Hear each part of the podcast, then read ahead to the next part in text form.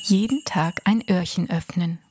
Der akustische Adventskalender von und mit Anja Keupers. Taras Augen von Katharina Bendixen, in diesem Jahr im Mixed Vision Verlag erschienen, ein Jugendbuch mit 384 Seiten. Und damit herzlich willkommen an diesem 8. Dezember. Heute stelle ich euch ein Jugendbuch vor. Wir haben es gerade schon gehört.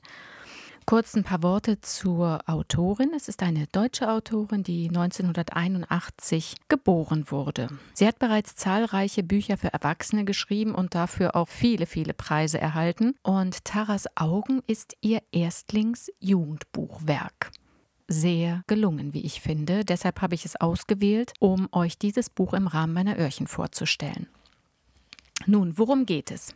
Wir haben zwei Protagonisten. Wir haben einmal das Mädchen namens Tara und wir haben den Jungen namens Alun. Die Geschichte, die spielt, naja, in einer nahen Zukunft, ähm, in einer fiktiven Welt, aber definitiv in einem totalitären Überwachungsstaat. Das heißt, man muss sich das vorstellen, Drohnen fliegen permanent über die Stadt und es gibt zahlreiche Security-Beamte, die auf den Straßen Patrouille laufen. Tara und Alun waren sehr lange Zeit beste Freunde und auch auf dem direkten Wege ein Liebespaar zu werden. Dann gab es einen heftigen Streit und der Kontakt, der brach abrupt ab. Das Ganze liegt jetzt ungefähr ein Jahr zurück und beide gehen seitdem getrennte Wege. Allerdings gibt es immer wieder Hinweise, dass beide noch häufig aneinander denken und eigentlich gerne die Zeit zurückdrehen würden. Tara schwimmt unglaublich gerne und sie gewinnt auch viele, viele Wettkämpfe. Und Alun ist eher so ein bisschen der künstlerische Typ, was seiner Mutter nicht wirklich gefällt. Im Übrigen entstammt Alun einer sehr wohlhabenden Familie, die ständig darauf bedacht ist, ihren sozialen Status auch allen anderen kundzutun und diesen vor allen Dingen zu konservieren. Und jetzt, als Alun sich immer mehr der künstlerischen Kreativität widmet, ist die Mutter alles andere, aber nicht im Just.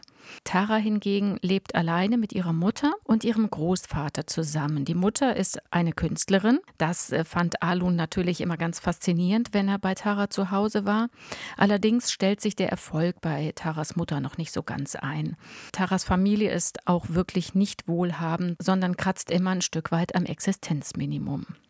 Also das schon mal zur, zur Geschichte der beiden, die eben in dieser fiktiven Stadt leben, seit einem Jahr keinen Kontakt mehr haben und doch irgendwie noch darauf aus sind zu wissen, wie es dem anderen geht. Tara schwimmt und Alun liegt immer mehr mit seiner Mutter im Clinch, weil er sich viel mehr künstlerisch austoben möchte, aber die Mutter das nicht gut heißt. In dieser fiktiven Stadt gibt es auch ein Chemieunternehmen. Und dann kommt der allentscheidende Tag. Es gibt eine Explosion in diesem Unternehmen und noch scheint die Gefahr relativ überschaubar. Und die Regierung sagt, nein, nein, es ist auch überhaupt nicht schlimm. Aber dann stellt sich nach und nach die ultimative Katastrophe ein, denn es werden giftige Dämpfe freigesetzt und äh, irgendwann kommt die Fabrik auch nicht umher, zuzugeben, dass das Gebiet um dieses Unternehmen Unternehmen von nun an kontaminiert sei. Alle Menschen werden evakuiert und das Gebiet gilt nun als rote Zone. Aluns Familie, wie gesagt, sehr wohlhabend, gelingt dann der, ja, der Wiedereinstieg in ein neues Leben an einem neuen Wohnort mit großem Haus und guten Jobs. Die Eltern sind also in der glücklichen Lage, direkt neue Anstellungen zu finden. Taras Familie hingegen wird zunächst in einem Auffanglager beherbergt, bevor sie nach nur einem halben Jahr wieder dorthin zurückkehren dürfen, an diesen Ort des Geschehens, an den Ort dieser fiktiven Stadt, wo die Explosion stattfand. Nach und nach kommt heraus, dass die Messwerte in dieser roten Zone nach unten korrigiert wurden und das Gebiet plötzlich wieder als bewohnbar kategorisiert wird.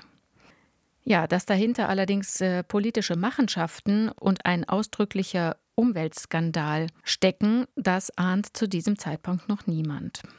Also man stellte sich jetzt vor, ein Paar von den weniger sozial gut gestellten Familien ist jetzt eben zurückgekehrt und die Kinder und Jugendlichen finden das super, denn Schule findet noch nicht statt und sie haben einen, ja, einen neu gewonnenen Freiraum. Sie sind äh, quasi Gesetzlose und brechen als solche immer in die noch leerstehenden Häuser ein, der Nachbarn, die eben weit weggezogen waren und auch noch nicht zurückgekehrt sind.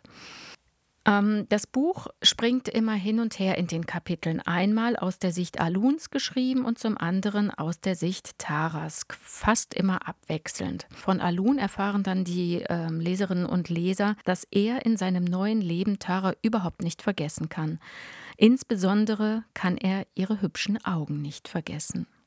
Angelehnt an diese Erinnerung startet er in seiner neuen Wohnumgebung und in der örtlichen Kunstszene, ähm, der er sich mittlerweile angeschlossen hat, ein Großprojekt, ein geheimes Pro Großprojekt. Tara, wie gesagt, schwimmt unglaublich gerne und das macht sie auch nach dieser Explosion. Sie schwimmt in einem See, ortsnah, und dass der total verseucht ist, das weiß sie zu diesem Zeitpunkt noch nicht. Da heißt es einmal im Buch, der Schwindel und die Müdigkeit haben endlich nachgelassen.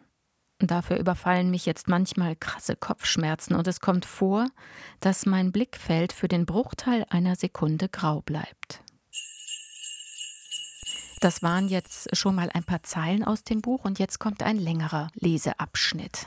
Wir befinden uns im Kapitel Tara es wird aus ihrer Sicht erzählt. So viel zur Einleitung noch zu dem Kapitel. Tara war mit dem Longboard unterwegs und ist gestürzt. Warum? Weil sie zu dem Zeitpunkt schon nicht mehr richtig sehen konnte. Jetzt ist sie also im Krankenhaus. Eine klassische Radiusfraktur, sagt Ronin, oder ein glatter Speichenbruch, falls dir das besser gefällt. Es ist immer noch dieser schrecklich heiße Tag und meine Unterwäsche ist immer noch feucht von meinem Sprung in den Zigu-See. Vor nicht mal 30 Minuten haben die Räder von Vicks Jeep den Staub am Kiefernwald aufgewirbelt. Mama ist hinter dem Lenkrad hervorgesprungen, hat Stee mit einem finsteren Blick bedacht und hat sie dann mitsamt ihrem monströsen Rucksack nach Riken geschickt. Sie hat den Huki auf die Ladefläche geworfen und mich auf den Beifahrersitz buxiert, und dann hat sie den Jeep in einem Tempo nach Yuka gelenkt, für das uns vor einem halben Jahr augenblicklich eine Drohne angehalten hätte. Im Warteraum von Ronins Praxis saßen ein Junge mit einem Kopfverband und eine alte Frau, die sich pausenlos die Nase putzte. Offenbar war ich ramponiert genug, um sofort ins Behandlungszimmer gerufen zu werden. Jetzt, da ich weiß, dass ich mir nur den Unterarm gebrochen habe, geht es mir schon etwas besser. Zumindest tut mein Gesicht nicht mehr so weh. Im Auto war ich noch überzeugt, dass ich mir mindestens das Nasenbein gebrochen habe, wenn nicht sogar die Jochbeine. Kann man sich die eigentlich brechen? Ich äh, klebe dir gleich ein Pflaster auf den Arm, dann sind die Schmerzen erstmal weg, sagt Ronin. Und vorher desinfiziere ich dein Gesicht. Als er zum Arzneischrank geht, fällt mir auf, dass er keinen weißen Kittel trägt, sondern ein ausgeblichenes T-Shirt und eine Jeans, die an den Knien aufgerissen ist. Er kann nicht viel älter sein als Mama, und trotzdem hat er eine spiegelglatte Glatze. Irgendwie schäme ich mich für seine Glatze. Nein, das ist gelogen. Ich, ich schäme mich, weil Ronin Gynäkologe ist.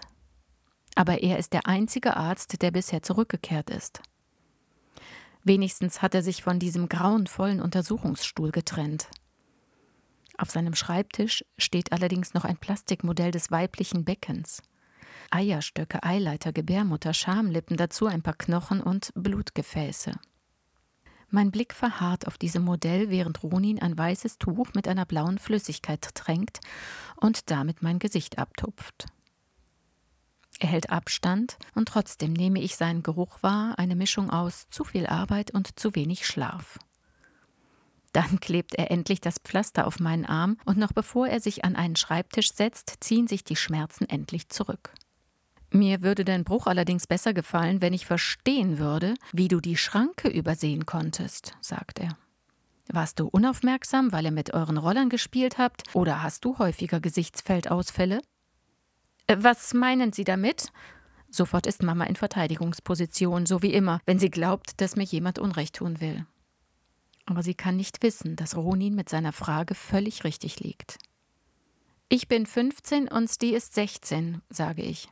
Ja, mir hat sie gesagt, dass sie 18 ist, sagt Mama. Jedenfalls sind wir beide aus dem Alter raus, in dem wir spielen, sage ich. Und manchmal sehe ich für ein paar Sekunden nur grau, ja, das, das stimmt. Hm, kommt es auch vor, dass dein Blickfeld kleiner wird, als würdest du mit den Händen deine Augen abschirmen? Ja. Hast du Schmerzen hinter der Stirn? Ja. Ronin nickt. Sein Nicken gefällt mir nicht. Gleich redet er weiter und ich bin mir ziemlich sicher, dass ich seine Worte nicht hören will. Du bist nicht die Erste, sagt er. Genau genommen bist du in dieser Woche schon die dritte und letzte Woche waren fünf Leute deswegen hier. Dazu müssen wir die rechnen, die noch nicht gekommen sind, weil sie es nicht wahrhaben wollen. Wenn du nicht über diese Schranke geflogen wärst, würdest du wahrscheinlich auch nicht hier sitzen. Äh, was wollen Sie nicht wahrhaben? fragt Mama. Äh, wovon reden Sie?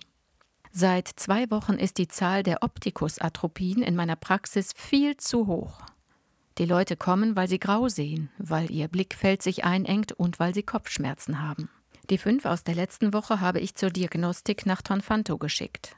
Drei von ihnen waren glücklicherweise über TNE versichert, deshalb liegen die Befunde bereits vor. Und bei allen dreien entwickelt sich der Sehnerv zurück.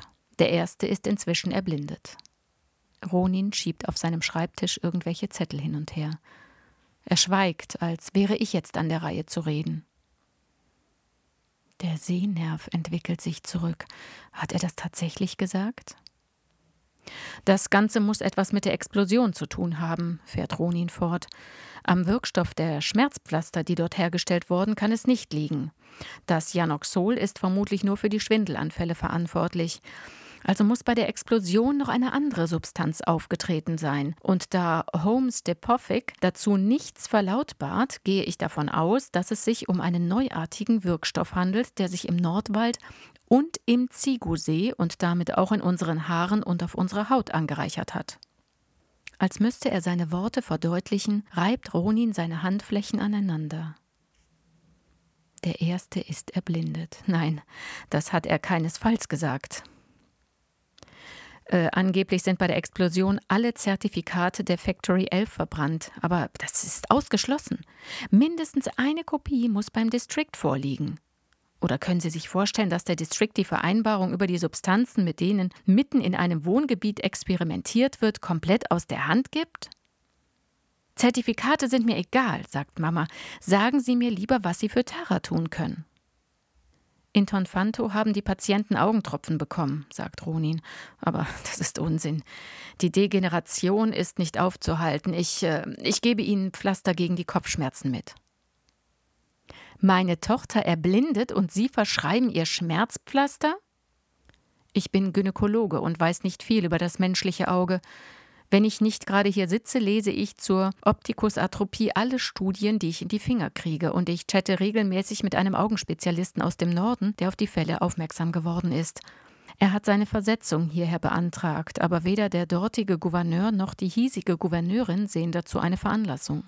Sie nenne das Ganze einen statistischen Ausreißer ohne Bezug zu einem tragischen Zwischenfall, und TNE reagiert sowieso auf keinerlei Anfragen. Derzeit kann ich Ihnen nur weniges mit Sicherheit sagen.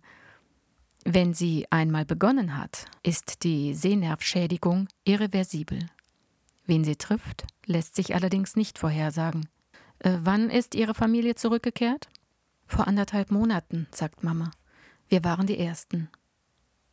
Nun, dann werden zumindest Sie mit hoher Wahrscheinlichkeit nicht mehr erkranken. Es war ohnehin erst eine erwachsene Frau mit den Symptomen bei mir. Die Krankheit scheint also in erster Linie Kinder und Jugendliche zu treffen.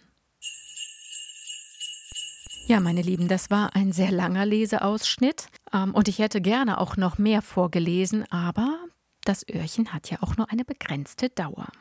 Nun, wir sind jetzt mitten im Thema, also Tara ist tatsächlich erkrankt und die Regierung schaut weiter weg.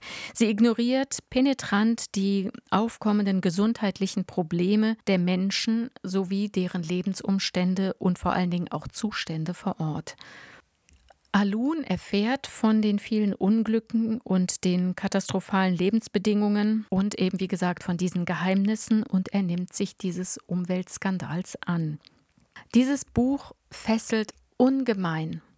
Das sind, wie viel hatte ich gesagt, 384 Seiten pure Spannung, pure unglaubliche Unterhaltung. Das ist eine, tja, eine Mischung von Fake News und No News. Und es erzählt von Menschen, die sich trauen, die sich auflehnen und eben nicht wegsehen wollen. Eine Blindheit, eine Erblindung auf vielen Ebenen. Taras Augen von Katharina Bendixen. Ein Jugendbuch, das ich euch heute an diesem 8. Dezember sehr ans Herz lege. Einen Buchstaben gibt es noch. Heute notiert ihr euch bitte das A. Bis morgen. Tschüss.